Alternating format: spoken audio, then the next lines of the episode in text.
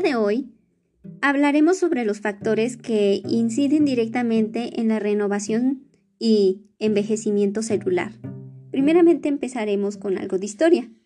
A mediados del siglo XX, cuando se obtuvieron imágenes detalladas del interior de la célula, los científicos encontraron dentro de ella estructuras más pequeñas, a los que llamaron organelos, que llevan a cabo funciones de la célula, como la digestión, la respiración, la excreción de sustancias tóxicas, la reproducción y otras. La célula es la unidad de estructura de función y de origen de cada ser vivo. He ahí la importancia de cuidarnos, de cuidar nuestro cuerpo. Ahora, ¿qué factores inciden directamente en la renovación celular y que por tanto potencializan nuestro envejecimiento? 1. Un estilo de vida, con hábitos poco saludables, con, como el tabaco, el consumo de alcohol, una dieta rica en azúcares, la alta exposición a químicos, la sedentaría y con altos niveles de estrés y ansiedad.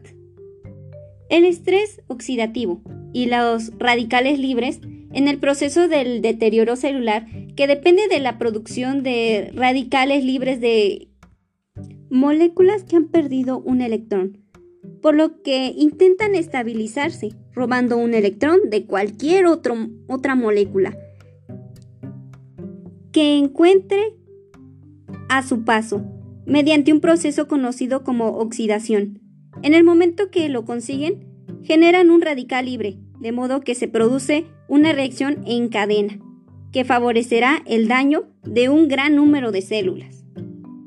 También el paso de los años provoca que la renovación celular se vaya ralentizando, provocando el envejecimiento celular que deriva en lo que conocemos como patologías de la edad, es decir, con los años las células no se replican ni tan rápido ni tan bien como durante nuestra juventud, resultando en la aparición de células con información errática que causan enfermedades y un descenso considerable en la calidad de vida.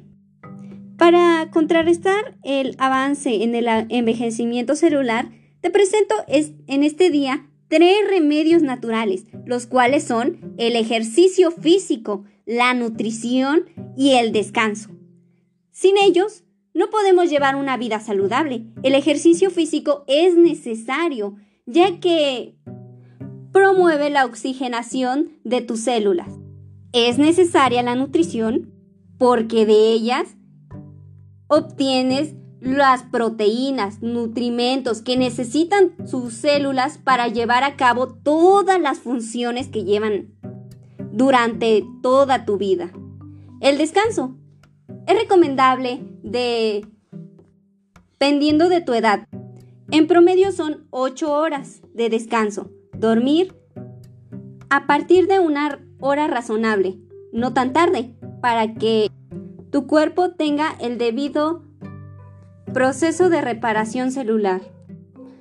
Como hablamos, estos factores, si no son tomados en cuenta, tendrán consecuencias irreversibles.